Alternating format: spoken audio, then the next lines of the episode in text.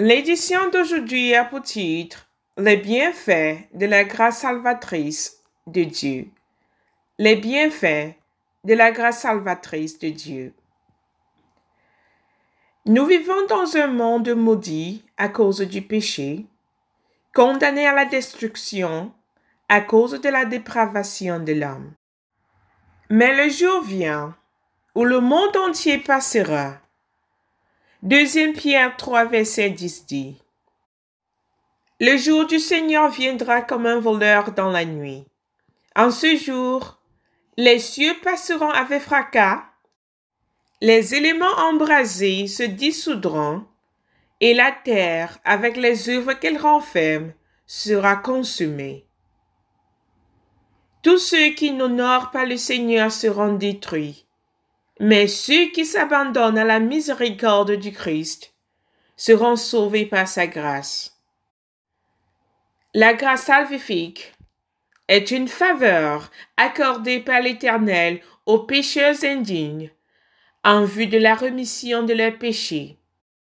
Selon sa grâce, Dieu a fourni un moyen par lequel il peut pardonner nos péchés et nous accorder la justice afin que nous puissions échapper à la destruction et devenir héritiers de son royaume. Dieu nous a sauvés, comme l'écrit l'apôtre Paul dans 3, versets 5 à 7, à travers le bain de la nouvelle naissance et le renouvellement du Saint-Esprit qu'il a déversé avec abondance sur nous par Jésus-Christ, notre Sauveur.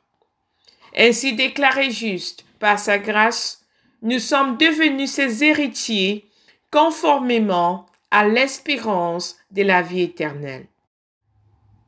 La grâce salvatrice est fondamentale pour notre réconciliation avec Dieu. Sans les grâces qui nous est données en notre Sauveur Jésus-Christ, nous resterons à jamais séparés de Dieu. Dieu nous accorde sa grâce afin de nous libérer des terribles effets de la malédiction qu'a engendré la chute de l'homme. Nous sommes tous nés dans le péché et dans le péché nous vivons, séparés de notre Dieu par le péché et prisonniers de la mort. Mais bien que l'Éternel n'ait aucune obligation envers nous, de lui nous recevons grâce et pardon. De lui nous recevons le don de la foi. Et par cette foi, nous avons maintenant la vie une vie que nous vivons en union avec notre Dieu. Car dans sa grâce, l'Éternel a envoyé son Fils Jésus-Christ vivre la vie parfaite que nous ne pouvons jamais vivre et prendre sur lui tous nos péchés. Le Christ est mort comme notre substitut et nous a crédité sa propre justice.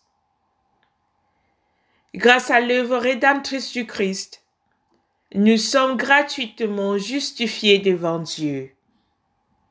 Comme l'écrit Paul dans Romains 8, verset 33, c'est Dieu qui justifie.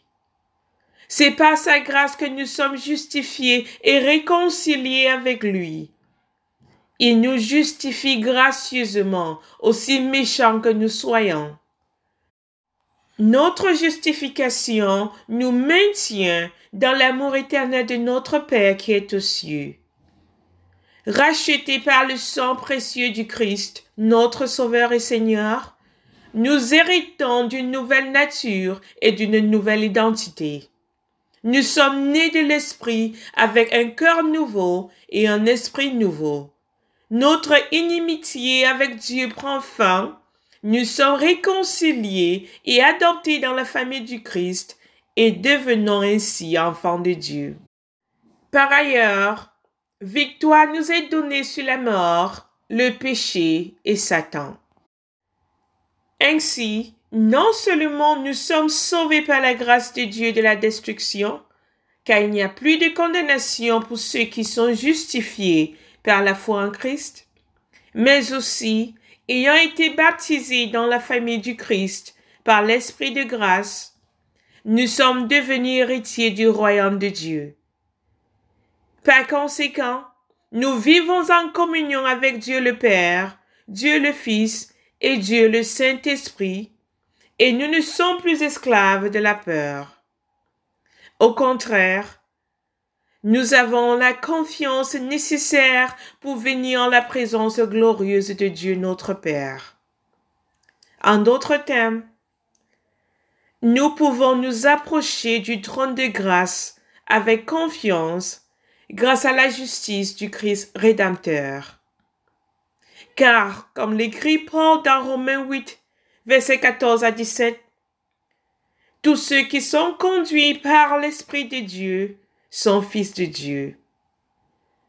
Car vous n'avez pas reçu l'esprit d'esclavage pour retomber dans la crainte, mais vous avez reçu l'esprit d'adoption comme des fils, par qui nous crions, Abba, Père. L'Esprit lui-même rend témoignage à notre esprit que nous sommes enfants de Dieu. Et si enfants, alors héritiers. Héritiers de Dieu et co-héritiers du Christ, pourvu que nous souffrions avec lui, afin d'être aussi glorifiés avec lui. Le péché est venu au monde à cause de Satan, le menteur, le trompeur et le destructeur. Mais dans la plénitude de sa grâce, Dieu a envoyé son Fils pour nous donner la vie, alors que ce que nous méritons, c'est la mort. Dieu a tant aimé le monde qu'il a donné son Fils unique, afin que quiconque croit en lui ne périsse pas, mais qu'il ait la vie éternelle. Jean 3, verset 16. Contrairement au destructeur qui est venu séparer l'homme de son créateur, inciter l'inimitié entre l'homme et son créateur et priver l'homme du don de la vie, le Christ est venu donner la vie aux pécheurs repentants.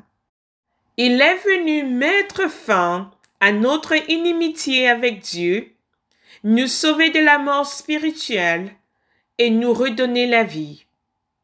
Ainsi déclare l'Éternel dans Jean 10, verset 10. Le voleur ne vient que pour dérober, égorger et détruire. Moi je suis venu afin que les brebis aient la vie et qu'elle l'ait en abondance. La vie se trouve exclusivement dans la parole de Dieu, la parole de la grâce. L'humanité n'a pas de lumière en dehors de lui. Comme l'affirme Jean 1 verset 3 à 5, tout a été fait par lui, et rien de ce qui a été fait n'a été fait sans lui. En lui était la vie, et la vie était la lumière des hommes. La lumière brille dans les ténèbres, et les ténèbres ne l'ont pas vaincu. C'est exclusivement la même parole qui nous a donné la vie physique qui nous donne la vie dans l'esprit. Seule la parole de Dieu nous rachète et nous donne un héritage dans le royaume de Dieu. Et Dieu ne nous l'a pas refusé. Il l'a offert comme sacrifice de propitiation pour nos péchés, afin que quiconque croit en lui ne périsse pas, mais ait la vie éternelle. La parole de Dieu est le plus grand don de Dieu la plus grande révélation de sa grâce aux hommes, la lumière qui dissipe les ténèbres dans lesquelles ils vivent, l'eau de la vie qui ravive l'âme des hommes et les amène en la présence glorieuse de Dieu. C'est le Christ Seigneur qui nous donne le privilège de devenir enfants du Très-Haut. C'est exclusivement par le Christ que nous avons la vie dans l'Esprit. La grâce salvatrice de Dieu, qui est révélée en Christ, est la seule échappatoire à la juste colère de Dieu. Les pécheurs non rachetés restent sous le jugement de Dieu. Mais la grâce salvatrice de Dieu annule toute charge contre ceux qui sont rachetés.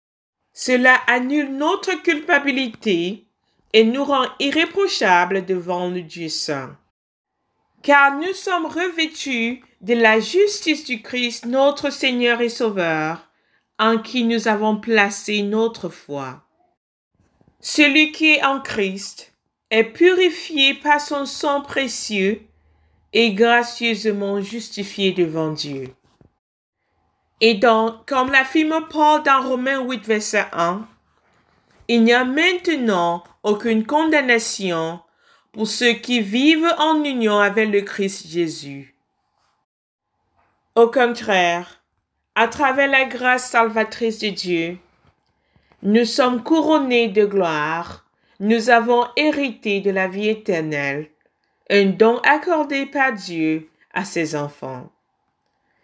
Par le sang du Christ, nous sommes scellés dans l'amour de l'alliance de Dieu. En tant que bénéficiaires de la grâce salvatrice de Dieu, nous recevons toutes les bénédictions spirituelles du royaume de Dieu. La nouvelle identité que nous avons reçue en Christ nous procure le droit d'hériter de sa gloire éternelle, de recevoir gloire et honneur du Père. La grâce salvatrice met fin à notre inimitié avec Dieu à notre captivité où le péché et la mort nous tiennent et rompt nos liens avec le monde. Nous ne sommes plus enfants du monde, fils du diable. Par notre naissance de l'esprit, nous avons reçu une nouvelle identité, une nouvelle citoyenneté, une nouvelle famille, une nouvelle nature et nous portons une nouvelle espèce de fruits le fruit de l'esprit, qui consiste en l'amour, la joie, la paix, la longanimité, la bienveillance, la bonté, la fidélité. Galates 5, verset 22. La grâce salvifique nous donne la vie dans l'esprit. Paul affirme cette vérité dans Ephésiens 2, verset 1 à 7 quand il écrit vous étiez morts dans les offenses et les péchés dans lesquels vous marchiez autrefois, suivant le cours de ce monde, suivant le prince de la puissance de l'air, l'esprit qui est maintenant à l'œuvre dans les fils de la désobéissance, parmi lesquels nous vivions tous autrefois, dans les passions de notre chair, exécutant les désirs du corps et de la pensée, et étions par nature des enfants de colère comme le reste de l'humanité. Mais Dieu riche en miséricorde, à cause du grand amour dont il nous a aimés, même lorsque nous étions morts à cause de nos offenses, nous a fait revivre avec le Christ. Par grâce, vous avez été sauvés et nous a ressuscités avec lui et nous a fait asseoir avec lui dans le royaume des cieux, en Jésus-Christ, afin que dans les siècles à venir, il puisse montrer l'infinie richesse de sa grâce par sa bonté envers nous, en Jésus-Christ.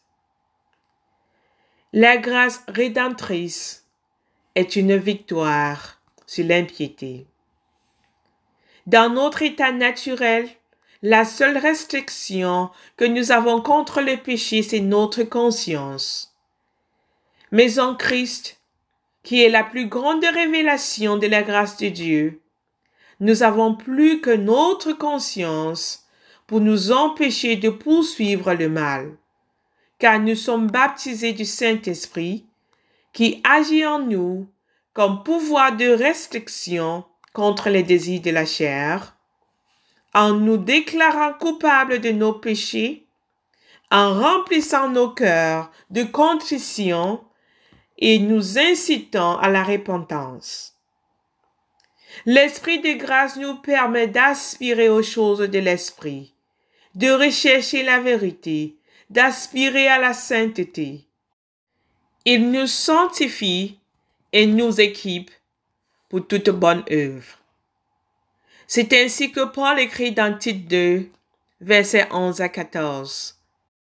La grâce de Dieu est apparue, apportant le salut à tous les peuples, nous apprenons à renoncer à l'impiété et aux passions mondaines et à mener une vie sobre, juste et pieuse dans le présent âge, en attendant notre bienheureuse espérance, la, la manifestation de la gloire de notre grand Dieu et Sauveur Jésus-Christ, qui s'est donné pour nous afin de nous racheter de toute iniquité et de se purifier un peuple qui lui appartienne et qui a du zèle pour les bonnes œuvres. L'homme naturel n'aspire pas à la piété. Dieu nous baptise du Saint-Esprit et à partir du moment où nous sommes convertis, c'est l'Esprit de Dieu qui nous contrôle, ce n'est plus la chair. L'Esprit de grâce nous incite et nous donne le pouvoir de renoncer au désir de la chair. Par la grâce salvatrice, nous sommes libérés de l'emprise du péché et de la mort. L'Esprit de Dieu nous conduit sur l'autoroute de la sainteté et témoigne ainsi de notre nouvelle identité et de notre nouvelle nature. Ceci dit, par l'Esprit de grâce, nous avons la victoire sur la chair. Sans Dieu, nous ne pouvons rien faire de bien. Abandonnés à nous-mêmes, nous mourrions dans nos péchés, car il n'y a rien de bon dans notre chair. La chair n'aspire qu'au péché et au mal. Mais par le Christ, nous acquérons la nature de Dieu, nous obtenons la victoire sur le péché et la mort, la rémission de nos péchés et la vie éternelle. Bien que nous tombions de temps en temps, le Seigneur nous soutient toujours de sa main. Dans nos moments de faiblesse, l'Éternel est notre force. Même les afflictions et les épreuves de cette vie ne peuvent nous séparer de l'amour du Christ.